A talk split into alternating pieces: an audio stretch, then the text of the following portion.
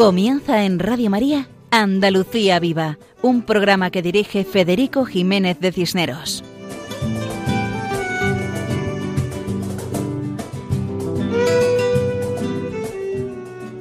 Buenas noches a todos nuestros queridos oyentes. Reciban un cordial saludo en nombre de todo el equipo que realizamos este programa. Esta noche, cuando el reloj marca la una de la madrugada, que son las 12 de la noche en el archipiélago canario, nos disponemos a compartir con todos ustedes nuestro programa titulado Andalucía Viva, programa quincenal con el que pretendemos difundir todo lo bueno y sólo lo bueno que tenemos en Andalucía. Sean nuestras primeras palabras de recuerdo especial hacia los miles de víctimas de la pandemia, rezando por todos los que han fallecido, y pedimos al Señor que conceda fortaleza a los enfermos y a sus familiares, a todo el personal sanitario y a todas las personas que trabajan para dominar la enfermedad. Pedimos por todos nuestros gobernantes, para que sean conscientes de que su misión principal es la defensa de la vida desde el primer momento de la concepción hasta la muerte natural. Pedimos para que defiendan a los más débiles, a los más necesitados, a los descartados, en palabras del Papa Francisco. Es una forma radical, en el sentido de vivir centrados en la raíz de las cosas. Digo que es una forma radical de vivir el nacimiento de Jesús, para que llegue a todos y transforme nuestros corazones fríos y de piedra en corazones generosos, corazones vivos y palpitantes, corazones llenos de amor, de alegría y de felicidad, como el corazón de Jesucristo. Por esto, nos unimos a la campaña de oraciones en favor de Radio María y de España, para que, por mediación de la Inmaculada, todos sus hijos, convirtiendo nuestros corazones al Señor, vivamos unidos en paz, justicia y amor, y se respeten la vida, la libertad y los derechos de las personas y sus familias. Y pedimos también, por intercesión de Nuestra Señora, salud de los enfermos, que el Señor Todopoderoso detenga el coronavirus y cualquier otra enfermedad que ponga en peligro a la humanidad en cualquier parte del mundo.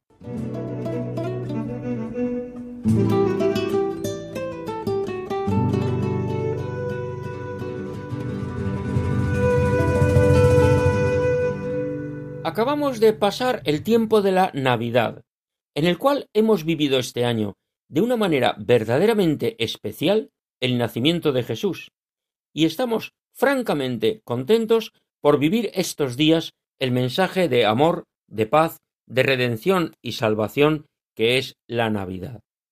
Sabemos todos que en Andalucía se vive especialmente la Navidad, como en toda España y como en todo el mundo cristiano.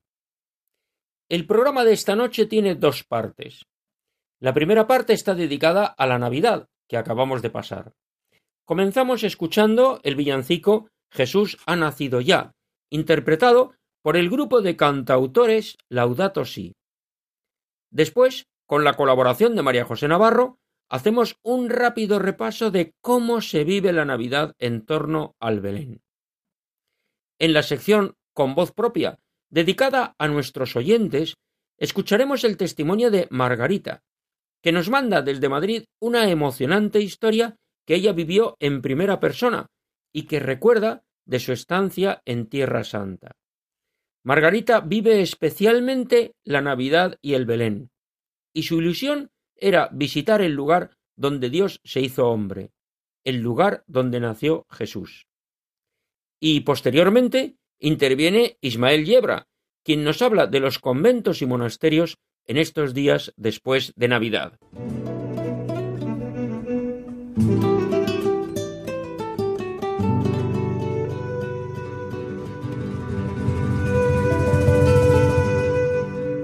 En la segunda parte tenemos las secciones habituales dedicadas a la canción con mensaje, en la cual Paco Fabián nos interpreta unas sevillanas con la canción El Encuentro. Juan José Bartel nos acerca a la localidad almeriense de María, en la sección Nombres Cristianos, y Juan Jurado, en la sección con nombre propio, nos explica la cooperativa San Arcadio de Osuna. A todos ellos agradecemos su participación. Y recordamos a todos nuestros oyentes que pueden escribirnos al correo electrónico andaluciaviva@radiomaria.es, donde les contestaremos lo antes posible. Comenzamos escuchando el villancico titulado Jesús ha nacido ya, que interpreta un grupo de cantautores católicos andaluces o residentes en estas tierras, agrupados con el nombre de Laudato Si. Escucharemos Aleluya, nació nuestro Salvador, el Mesías es el Hijo de Dios.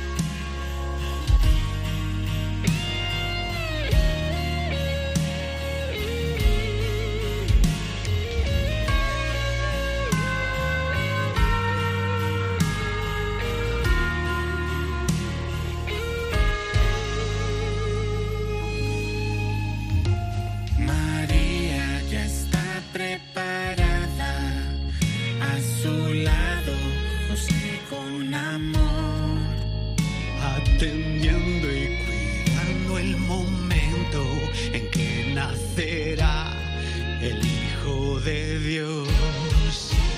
No hay sitio en la posada, José y María confiados están. En un pesebre entre ovejas y pasto, humildemente el Mesías nacerá. En un pesebre entre ovejas y pasto, humildemente será.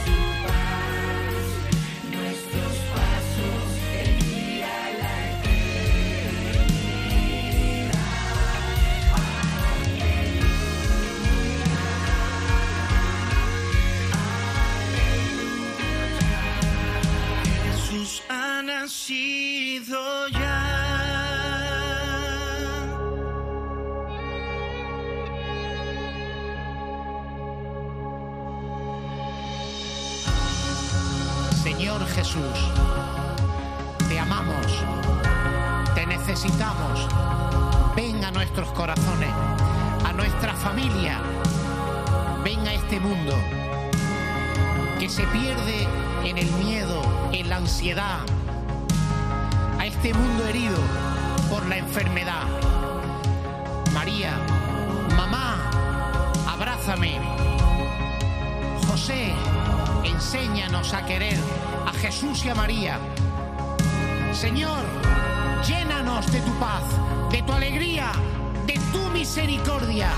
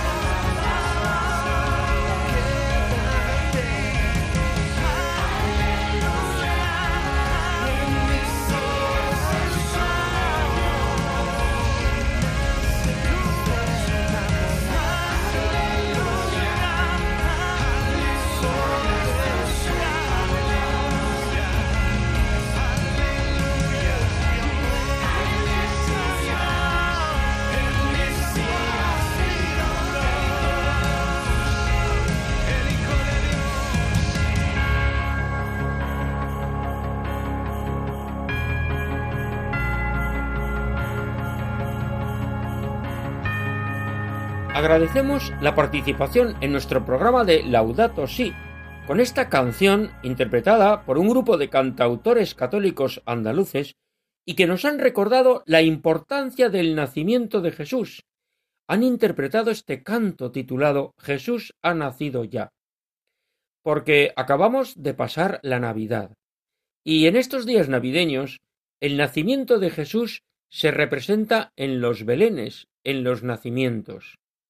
Esta es una tradición católica universal, pero que en España y en todos los lugares civilizados por los españoles, o dicho con más precisión, evangelizados por los españoles, tanto en Hispanoamérica como en África y Asia, los belenes se han extendido con profusión. Y en cada lugar, la representación del nacimiento de Jesús se ha adaptado a cada zona. Hay preciosos y magníficos nacimientos cuyas figuras tienen rasgos mexicanos, filipinos o peruanos, por citar algunos ejemplos. En Andalucía, los belenes también a veces se adaptan a los lugares. Y existen, por un lado, los belenes bíblicos, con pastores vestidos a la usanza oriental, y belenes populares, con figuras y escenas más cercanas en el tiempo y en el espacio. Saludamos a María José Navarro que nos explica los belenes andaluces. Buenas noches, Federico, y un saludo muy cordial para todos nuestros oyentes. Efectivamente, en Andalucía es costumbre muy extendida poner el Belén tanto en los pueblos como en las ciudades. Por ejemplo, hoy vamos a hablar de la ciudad de Sevilla. Familias, comercios, entidades e instituciones aprovechan los días de Navidad para poner el Belén y es frecuente que familias enteras, colegios y centros de enseñanza y muchas personas visiten los belenes que con tanto gusto son realizados. Has mencionado familias, comercios, entidades e instituciones. Cuéntanos algo de ello, por favor. Bien, pues es costumbre arraigada en las familias como, como en toda España. Encontramos nacimientos grandes con docenas de figuras y con muchas escenas bíblicas en muchos hogares y también encontramos el misterio, es decir, el niño, la Virgen María y San José, a veces con alguna figura más.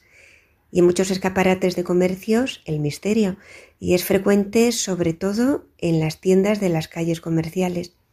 Y aunque hemos hablado de belenes bíblicos y belenes populares, también hay otros belenes que son los napolitanos, con figuras vestidas al estilo del siglo XVIII. Es un tipo de Belén que vino de Italia. Son belenes llamativos en los cuales encontramos todos los tipos populares de la época, pero nos referimos a la época del siglo XVIII. Y que en Sevilla encontramos algunos belenes napolitanos interesantes, como el Belén que montan en el Hospital de la Santa Caridad, esa institución ejemplar que cuida a los más necesitados. También es verdad que el Belén se coloca a veces a los pies del árbol de Navidad, que es una tradición que viene del centro y norte de Europa y que tiene una raíz religiosa. Nos explicaban hace unos días que las bolas de colores de las ramas del árbol eran originariamente manzanas y que el árbol expresaba que el nacimiento de Jesús acababa con los pecados de la humanidad. Y a los pies del árbol, como decimos, muchas veces vemos el misterio, el niño con la Virgen y San José, acompañados por el buey y la mula, y a veces algún pastor o los reyes magos. Además de los belenes de las familias donde se reúnen a cantar villancicos y de los comercios, hay muchas instituciones que montan el Belén. Por ejemplo, en Sevilla son muy valorados los belenes de los hermanos de San Juan de Dios, que tienen varias casas para ancianos, enfermos y necesitados y en todas ellas montan los belenes con ciclos de luz, es decir, que se van haciendo de noche y después de día, con efectos de movimiento y a veces de explicaciones de sonido, uniendo villancicos con explicaciones. Bueno, son una preciosidad. Que son todo un espectáculo, especialmente para los niños, los grandes protagonistas de estas fiestas. Aunque no conviene olvidar a los ancianos, a los mayores, que además el Evangelio nos dice que para entrar en el reino de Dios hay que hacerse niño. Pues eso mismo, Cuando visitas los belenes te das cuenta de que somos un poco como niños porque disfrutamos de lo lindo visitándolos. Y también son muy conocidos los belenes de las antiguas cajas de ahorros en los cuales se forman largas colas de visitantes. Y donde se reparten globos y caramelos, y las calles se llenan de niños con globos de colores con el nombre de la entidad bancaria. Porque fueron durante muchos años, algunas durante siglos, cajas de ahorro, pero ahora se han transformado en bancos, aunque mantienen la costumbre, hermosa costumbre, de montar el Belén todos los años. En Sevilla recordamos el Monte de Piedad y la Caja San Fernando, además de la Caja de Ahorros del Mediterráneo, que llegó desde tierras levantinas, y Caja Sur, de origen cordobés. Todas ellas fomentaron el Belén, cada una en su campo de actuación. Y también hay preciosos belenes en muchas entidades, en los círculos como el mercantil y labradores, en conventos y monasterios, parroquias y hermandades, y los que hacen los belenistas o amigos del Belén, a veces integrados en las asociaciones de belenistas. Cuya misión es fomentar el Belén y extender el espíritu de la Navidad, que es recordar que Dios se hace hombre por amor.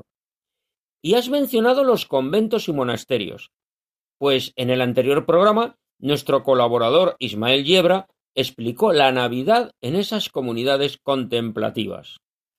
Es decir, en todas partes se monta el Belén, desde los hogares familiares a los colegios, desde los comercios a las parroquias, desde las hermandades y cofradías a los conventos, desde las entidades bancarias a los círculos y sociedades. Y es que el Belén, que es característico de la Navidad, lo que hace es unir, unir a grandes y chicos, a mayores y niños, en el cariño hacia Jesús que se hace niño, que nace, que quiere quedarse entre nosotros, que expresa el amor de Dios por todos y cada uno de los hombres. Muchas gracias, María José, por tu intervención, y hasta otra ocasión. Belén existe, existe en la actualidad. Hace pocos años, una oyente nuestra fue protagonista de una historia emocionante. Nuestra oyente se llama Margarita y nos ha mandado la grabación que con mucho gusto ofrecemos seguidamente. Adelante. Cuento de Navidad verídico. Relato de Margarita Cruz de García Germán. Jerusalén, octubre 1981. Encontrándonos de viaje por Tierra Santa con la Fundación Arte y Cultura, el día que fuimos a Belén, empezamos con la visita de la Gruta de los Pastores. Al salir de ella, nos dicen que nos, nos cancelan el resto de, de visitas programadas. El motivo era que alguien había puesto una bandera ofensiva para el territorio donde estábamos. Nos dieron libre el resto del día y regresamos hacia el hotel a Jerusalén. Al día siguiente, al bajar a desayunar, nos enteramos con una noticia, no, nos encontramos, perdón, con una noticia terrible. El presidente Sadat, invitado a un, a un evento en el estadio del Cairo, era asesinado por, por dos disparos cuando estaban en, en él. Esto provoca el cierre y toque de queda en Jerusalén y sus territorios. Aturdidos y disgustados, empezamos a pensar cómo pasar el día. Los caballeros lo solucionaron organizando torneos de juegos varios. Y nos preguntaron, ¿y vosotras qué? ¿Qué vais a hacer? Estábamos un poco separadas de ellos. A lo que yo contesté, yo me quiero ir a Belén. ¿Quién quiere acompañarme? Tuve la suerte de que una de las señoras del grupo se apuntó conmigo. Ante esto, le preguntaron los amigos a Federico, mi marido, cómo iba a consentir semejante idea. Él contestó, déjalas ir porque en diez minutos estarán todas de, estarán de vuelta. En la recepción del hotel nos dijeron que era imposible encontrar un taxi, un día como este. Ante mi insistencia, me sugirieron que lo intentara en el barrio musulmán. Cuando hacia allí no tuvimos, no tuvimos suerte de encontrar nadie y encontramos el taxi. La ciudad estaba vacía, únicamente ocupada por puestos de militares y alambradas. Cuando, le dijimos al taxista dónde queríamos ir, era imposible. En que nos llevara donde más pudiera. Y él nos llevó. Al, llegar, el jefe se acercó al taxi y me dijo que, quería. Yo le dije que ir, que ir a Belén. Me dije, imposible. Mire usted cómo está esto. Los chicos con las metralletas y yo estoy de jefe. Y, no, y imposible. Entonces le preguntamos al taxista si habría otro camino alternativo y nos habló de la carretera vieja, pero que en ella probablemente encontraríamos la misma dificultad. No importa, vámonos para allá. Al llegar, lo mismo, se, vino hacia nosotros el jefe y nos dijo que qué queríamos. Entonces yo le dije que ir a Belén. Y me volvió a decir lo siguiente, lo, lo que ya sabíamos. Y entonces yo empecé a hablarle y a convencerle de que habíamos venido de Madrid exclusivamente para ver el Belén. Y que yo no me quería ir de ninguna manera y el día siguiente marchábamos para Madrid. Y entonces yo tampoco sé muy bien lo que le dije, pero la cosa es que yo vi que se ablandaba. Y entonces llegué allí hasta proponerle que hiciéramos un trato. Yo entrego nuestros pasaportes a usted y usted nos permite que, que, pasemos, que, pasemos a Belén acompañados por uno de sus guardias y su metalleta. Y, con la condición de que estamos de vuelta antes de una hora. Sin tener tiempo de pensarlo ni entender cómo a qué le ocurrió, salimos con el chofer y el guardia de la metalleta hasta llegar a la basílica. Una vez allí, nos bajamos del coche y a todo correr cruzamos el, el templo hasta la bajada de la gruta. Al llegar allí vimos que la gruta estaba encendida y el colmo fue encontrar un fraile franciscano que se disponía a celebrar una misa en castellano en el mismo pesebre. Había también una monjita de las hijas de la caridad con sus tocas blancas y que contestaba también en castellano. Después de la misa, sorprendidos, nos explicaron que el sacerdote franciscano llevaba 20 años en Belén y la monjita era de Santander, lugar donde yo paso largas temporadas. Alabado seas Dios, qué casualidad. Al salir por la sacristía, vimos un puesto de recuerdos y compré una concha de bautizo de nácar, obra magistral, tallada a mano y con la representación de pesebre. Envuélvalo en papel timbrado y deme el tique, porque nadie, si no, va a creer que esto es cierto. Bueno, esto está bien.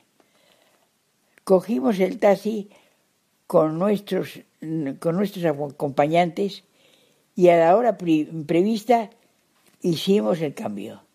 Nos devolvieron los pasaportes y nosotros al mozo de la metalleta. ¡Qué emoción! no consintieron que les dieran una propina. Muchas gracias, Margarita, por tu testimonio lleno de esperanza, de esa esperanza que nuestro mundo tanto necesita y que viene de lo alto. Pudiste llegar a Belén de esa manera tan providencial y emocionante. Y en Belén pudiste recordar que allí Dios se hizo hombre en un niño pequeño para estar cerca de cada uno de nosotros.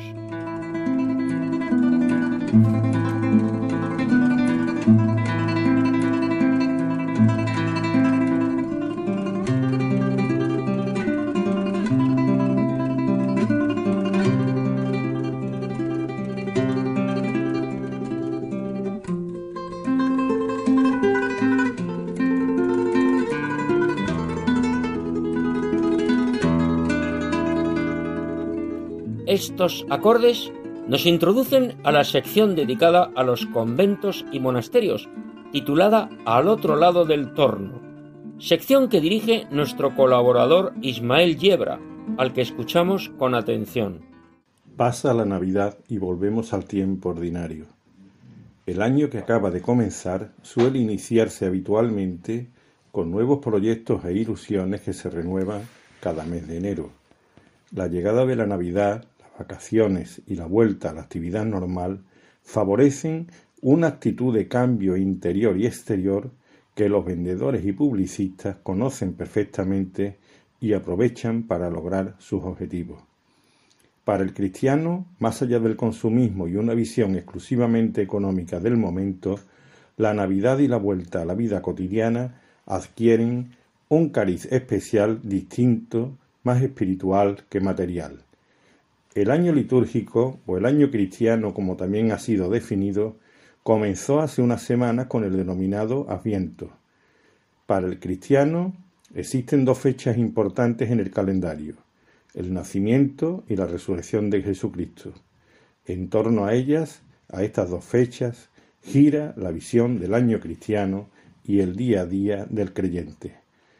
Ambos tiempos litúrgicos, Navidad y Pascua de Resurrección, van precedidos de semanas de preparación para celebrar los misterios como son el Adviento y la Cuaresma. Son estos tiempos de espera, de oración, de penitencia, de cambio interior para aprovechar lo mejor posible lo que se va a celebrar. Es necesario que tanto la Navidad como la Pascua no sean unas fechas simplemente festivas y vacacionales, sino momentos que hay que aprovechar para crecer interiormente y avanzar, avanzar en la fe que nos sostiene. En los monasterios y conventos el día a día es vivido de una forma intensa. El monje y la monja son, no me cabe duda, hombres y mujeres que en su día decidieron darlo todo por su fe y permanecer al lado del resto de los hombres de la forma más auténtica y menos interesada que se puede estar, orando por todos. Optaron en su día por apartarse de lo mundano para así poderse acercar mejor a Dios y estar más cerca también de todos los hombres, sin excepción, independientemente de la cercanía física y de los afectos personales. La oración es la principal ocupación en la vida monástica.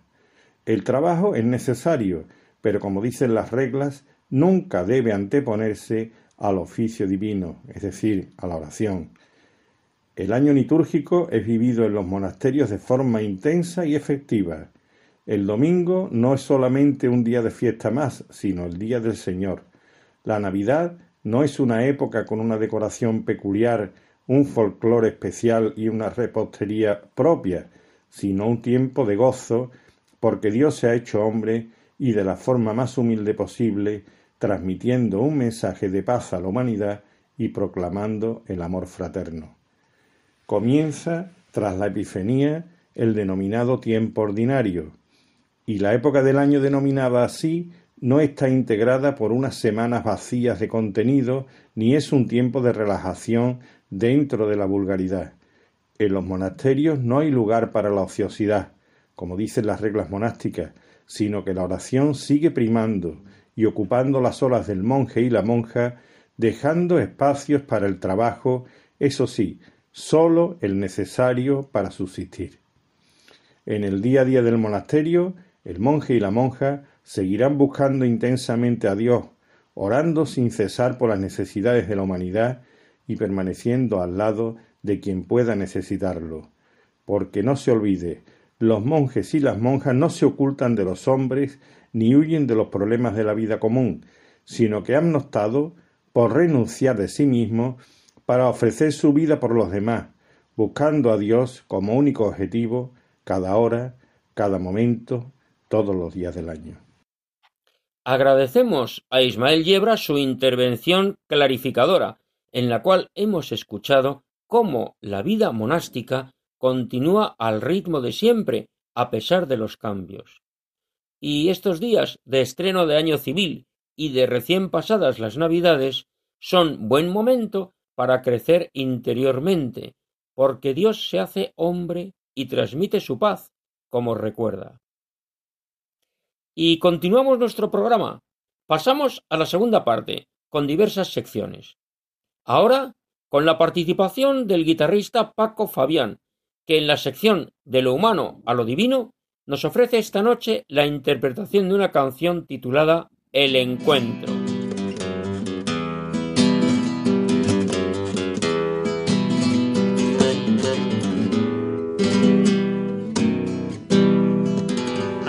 Amigos de Radio María, muy buenas noches.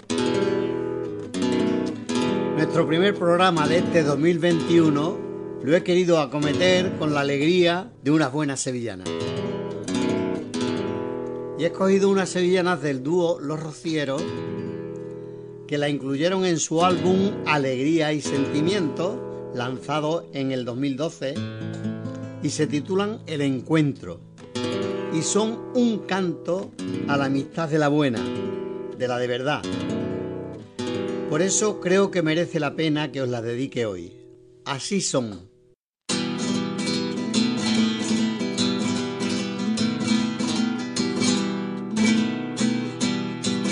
Repique de campana me suenan dentro.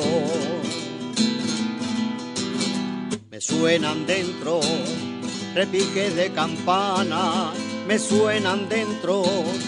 Repique de campana me suenan dentro.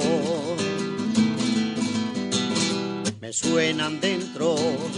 Amigo, buen amigo, cuando te encuentro amigo, buen amigo, cuando te encuentro. Dame tu mano con fuerza, chócala con alegría, chócala con alegría, porque tu mano está hecha para juntarse con la mía.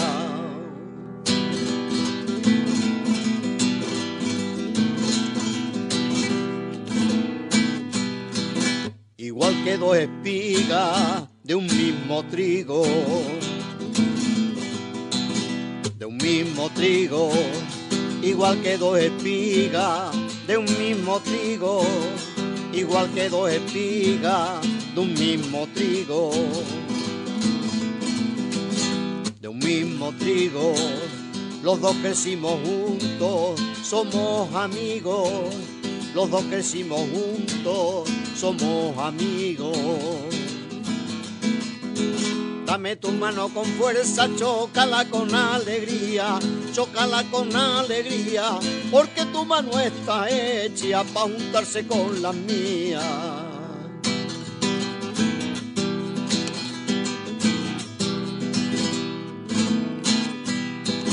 La amistad es una cosa que no se aprende, que no se aprende. La amistad es una cosa que no se aprende. La amistad es una cosa que no se aprende. Que no se aprende. Es una candelita que Dios enciende. Es una candelita que Dios enciende. Dame tu mano con fuerza, chócala con alegría, chócala con alegría, porque tu mano está hecha para juntarse con la mía.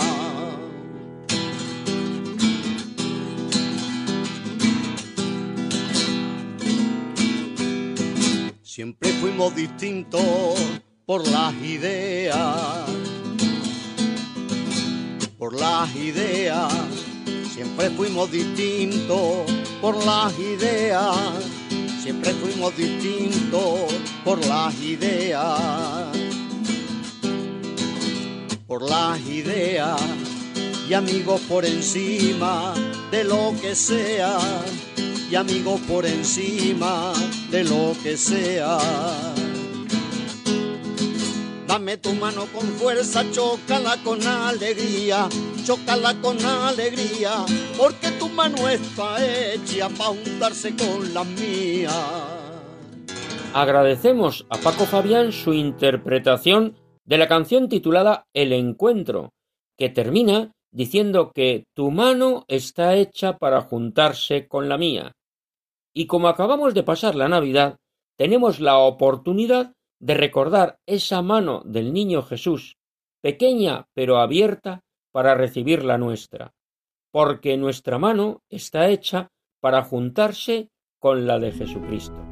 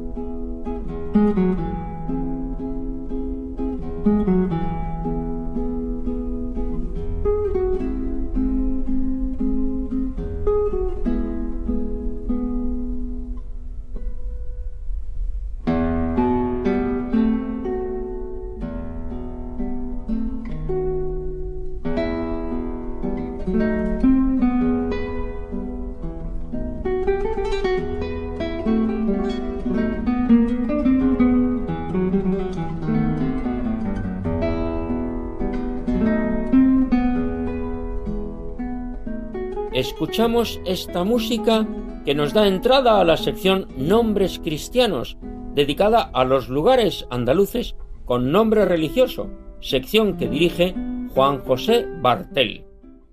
Hola amigos de Radio María. Hoy nos acercamos a un municipio con el nombre de la Madre de Dios. Se trata de María, en la provincia y diócesis de Almería. Es el municipio situado más al norte de la provincia, en la comarca de los Vélez, en los terrenos de las altiplanicies agrícolas y de sierra que limitan con el norte de la provincia de Granada por un lado y con el suroeste de la de Murcia por otro. Parte de su término municipal está incluido en el Parque Natural de la Sierra de María Los Vélez. Su origen viene de una pequeña alquería árabe de pastores y leñadores que se establecieron en el Cerrico. Aunque los primeros asentamientos humanos de su término municipal son del Neolítico, en una franja que va desde la venta de Micena a las llanuras de Topares.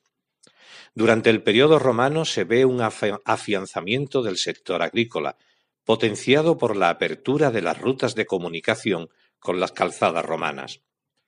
Pero en el periodo árabe es cuando se conforme realmente el núcleo de población y se organice la estructura de la tierra con el desarrollo de la agricultura de regadío. Al estar en una zona fronteriza entre los reinos de Murcia y de Granada, será objeto de continuos saqueos durante los siglos XIV y XV. Con la Reconquista o conquista cristiana en 1488, los reyes católicos entregan este municipio al condado de Lerín y posteriormente al marquesado de los Vélez. Obtendrá su independencia como municipio en el año 1634, hecho que proporciona a María un despegue económico y de población importante. La población, que comienza a verse incrementada con la continua llegada de nuevos efectivos alentados por las promesas de tierras para todos, va situando sus moradas en su mayoría en el casco antiguo de la localidad, pero algunos de ellos, motivados por la cercanía de sus propiedades, comienzan a establecerse y ampliar sus moradas y almacenes para los aperos en los extramuros del vecindario. Se van construyendo y afianzando las cortijadas. De este modo, se establece una ermita en la Alfaguara, auspiciada por los vasallos del marqués de los Vélez, finales del siglo XVI, que tiene en este paraje emblemático uno de sus rincones favoritos de esparcimiento para la caza y la cetrería. La parroquia de la Encarnación, que data de mediados del XVI, es claro símbolo de la expansión del pueblo bajo del marquesado de los Vélez. Inicia sus primeras obras allá por el año 1549 y ve finalizada las mismas según reza una inscripción el 20 de febrero de 1557, bajo el reinado de Felipe II y con el segundo marqués de los Vélez, don Luis Fajardo. La iglesia es de estilo mudéjar, de una sola nave, destacando el artesonado, la capilla del Rosario del siglo XVIII, el reloj solar, las puertas de madera de pino con remaches y llamadores de forja y el arco de medio punto. La torre, en forma cuadrangular, posee cuatro campanas y una veleta que alcanza los diecinueve metros de altura. Mencionamos el resto de las ermitas, Santo Sepulcro, Nuestra Señora de las Huertas, La Tala, Santa Quiteria, Nuestra Señora de la Cabeza, San José, Alfaguara, que van erigiéndose desde finales del XVI a los primeros decenios del XVII, respondiendo cada una de ellas a una hermandad distinta de la que los hermanos cofrades que la constituyen se esfuerzan en dotar con los mejores medios a su alcance, creando toda una explosión fervorosa propia de los años finales de la corriente barroca. Aunque la patrona de María es Santa Quiteria, la devoción de este pueblo que lleva el nombre de la Santísima Virgen se centra en la imagen de Nuestra Señora de la Cabeza. Esta es una buena talla de madera estofada que se puede fechar en el siglo XVI y atribuir a algún escultor jienense. Desde siempre ha permanecido en la ermita santuario que lleva su nombre, situado en el corazón de la Sierra de María, a unos tres kilómetros de la población. Al parecer, la imagen llegó a María gracias al segundo marqués de los Vélez, el ya mencionado don Luis Fajardo, en memoria de su esposa doña Leonor Fernández de Córdoba. La ermita santuario fue construida en el XVI, junto a una fuente considerada como milagrosa, donde cuenta la tradición que se apareció la Virgen a una pastora del pueblo vecino de Chiribel. En 1650, un general del rey Felipe IV, enrolado en los tercios, colgó en el arco toral del santuario una bandera ganada a un corsario turco y puso la siguiente inscripción. Esta bandera la, dono, la donó don Andrés Gómez Guijarro, natural de la Villa de María, siendo maese de campo en servicio de nuestro rey y señor don Felipe IV, en choque que tuvo en la mar con los bárbaros otomanos, año de 1650. La bandera fue llevada al obispado de Almería en 1845, fecha en que pasa al Museo de la Catedral. El capitán de los tercios españoles, don Miguel Sánchez Palomera, hizo testamento legando a la ermita un cáliz de plata con su patena. Como expresión de la devoción que se le profesa a la Virgen de la Cabeza, se pueden apreciar en el interior de su ermita gran cantidad de exvotos, como signo de agradecimiento de la gente a nuestra Madre, por haber cumplido algún favor. Entre ellos, destaca un cuadro colocado en el presbiterio de la ermita, en la que se recoge al instante en que la rueda de un carro pasa sobre el cuerpo de una niña, sin hacerle daño, mientras que en el margen superior izquierdo aparece la imagen de la Virgen. Lleva la siguiente leyenda. Yendo a celebrar la festividad de Nuestra Señora de la Cabeza, cogió un carro a María Alcaina de edad ocho años, por intercesión, 1711. Las fiestas de la Virgen se celebran el último domingo de abril. El sábado día anterior se baja la imagen desde su santuario en una emotiva procesión y se celebra en el templo parroquial una función religiosa. El domingo se celebra una solemne misa y posteriormente recorre las calles del municipio en procesión. La imagen vuelve a su ermita el primer domingo de junio, día en el que se come el tradicional hornazo de la Virgen, y el 15 de agosto se celebra una romería en su honor en la que toda la gente del pueblo de María y de gran parte de la comarca de los Vélez acude a su santuario. En el siglo XIX se celebraron algunas veces fiestas de moros y cristianos en su honor. El sentimiento religioso en este municipio almeriense se expresa también en los nombres de las asociaciones, como ejemplos, la Asociación de la Tercera Edad lleva el nombre de Virgen de la Cabeza y existe otra asociación integrada por mujeres que lleva el nombre de Santa Quiteria. Y la gastronomía también tiene su expresión más dulce en los tiempos de Navidad, con los rollos y mantecados que se suelen elaborar, tales como el alfajor y los mantecados de almendra, los mantecados de carrasca y los rollos de Pascua y nos podemos despedir de la localidad de María con un fragmento de su himno. Son sus gentes luchadoras que trabajan sin descansar. Es esta su tierra querida que siempre le supo dar. Es un pueblo que camina por senderos de paz y amor, y es modelo de hidalguía el hogar del labrador. Hasta el próximo programa, amigos de Radio María.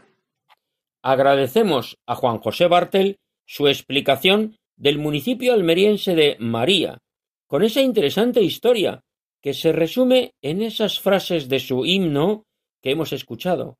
Es un pueblo que camina por senderos de paz y amor. Pues esos senderos de paz y amor son los que deseamos para todos nuestros oyentes.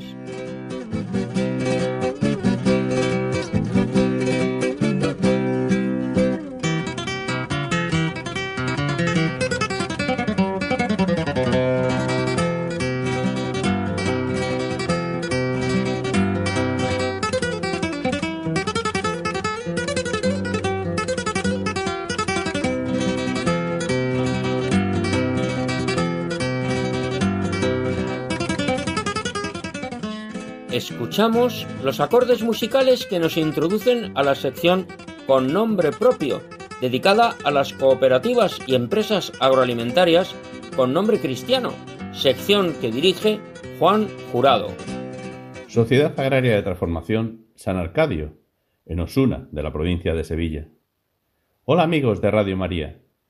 Hoy, en Andalucía Viva, dentro de esta sección con nombre propio, vamos a visitar desde nuestras casas la Sociedad Agraria de Transformación San Arcadio de Osuna, en la provincia de Sevilla, conocida como Cooperativa San Arcadio. En mis viajes de trabajo por Andalucía, he descubierto que muchas cooperativas y empresas agroalimentarias llevan en su denominación social el nombre de nuestro Señor, de alguna advocación de la Virgen o de algún santo, como hoy, San Arcadio. Son nombres santos que llevan a elevar la mirada al cielo y a reflexionar sobre el sentido trascendente de toda nuestra vida. Todo en nuestra vida, también la tarea cotidiana dentro o fuera del hogar, tiene un sentido sobrenatural, siempre que lo hagamos como lo harían José, María o Jesús en Nazaret. Hoy, en esta sección con nombre propio, nos acercamos a la cooperativa San Arcadio de Osuna. Sus socios fundadores, hace más de 50 años, decidieron unir fuerzas para vender su cosecha de cereal, y realizar las compras de suministros conjuntamente, y le pusieron a su empresa el nombre del patrón de Osuna, San Arcadio. Osuna es una preciosa ciudad monumental de 18.000 habitantes. Recientemente ha, ha, finalizado la restauración de uno de sus principales monumentos, la Silla del Cabildo, del siglo XVIII, que era el lugar donde la Catedral de Sevilla almacenaba el aceite para sus luminarias y el trigo. En su hermosa fachada barroca aparece el emblema de la Archidiócesis de Sevilla, la Giralda, y las dos mártires, Santa Justa y Santa Rufina. En el interior se puede admirar el recién restaurado lienzo de Cristo atado a la columna, de autor desconocido, de tres por dos metros. La silla del Cabildo pertenece a la parroquia de la Asunción, cuyo párroco es el vicario episcopal de la zona sur, don Antonio Jesús Rodríguez Báez.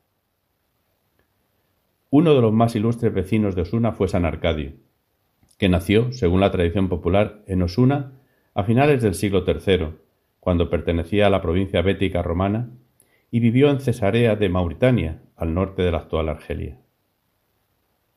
Durante la época del emperador Diocleciano, los cristianos sufren una dura persecución.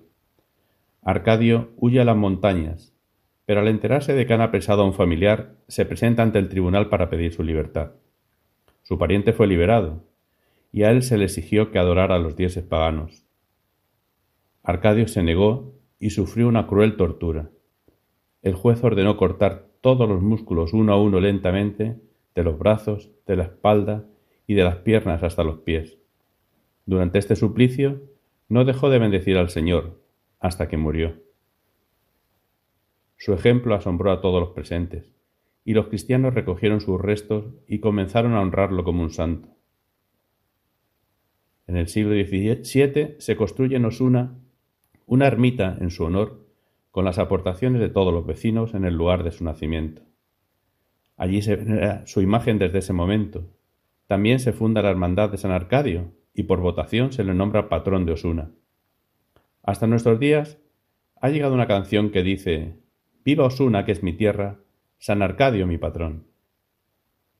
Cada año, el 12 de enero, se celebra su fiesta con actos solemnes en los días previos, comenzando en la ermita de San Arcadio, ante el retablo mayor del estilo barroco del siglo XVIII, en cuya hornacina central está la imagen del mártir.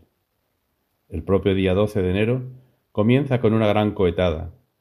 Por la tarde se celebra la función principal y la procesión por las calles de Osuna, acompañada de la banda de música, siguiendo a todas las hermandades de la ciudad y a las autoridades como hace más de tres siglos. La fiesta termina con la llegada a la ermita y con los fuegos artificiales por la noche. Ese día, en todos los hogares se toma un plato exquisito, las gachas de San Arcadio, elaboradas con leche, harina, aceite, azúcar, matalaúva, canela, limón y piegatostes. Para los forasteros se puede degustar muy buenas gachas de San Arcadio en Casa Curro o en el restaurante Guadalupe, entre otros. A lo largo del año, San Arcadio está presente en Osuna, por ejemplo, en su parque de San Arcadio, de unos 100 años de antigüedad, con su fuente circular, sus dos estanques revestidos de cerámica, sus flores y palmeras y el gran pabellón. También el bar, la gasolinera, incluso las tortas que elabora la panadería Moya llevan el nombre de San Arcadio. Y por supuesto, la cooperativa San Arcadio. Hoy día, la cooperativa San Arcadio, situada en la carretera del Saucejo, participa en un proyecto de investigación sobre productividad y biodiversidad en los cultivos de secano.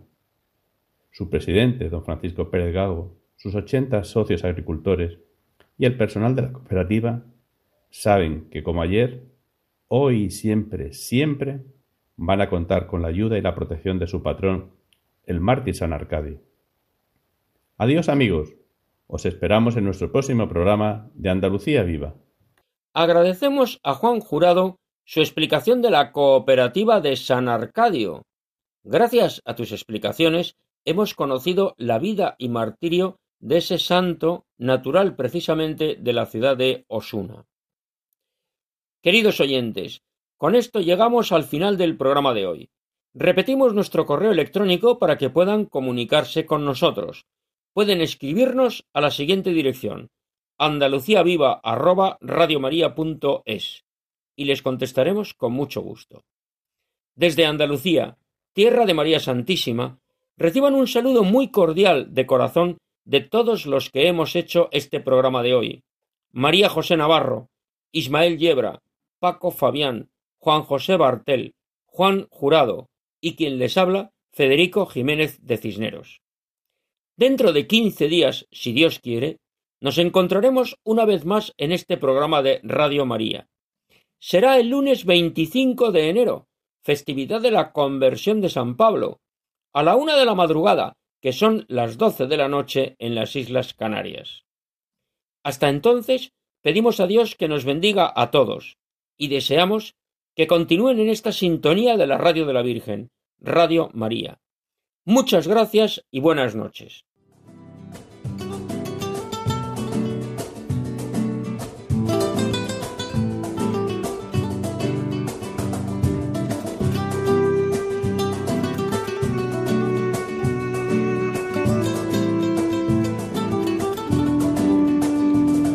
Han escuchado en Radio María Andalucía Viva, un programa dirigido por Federico Jiménez de Cisneros.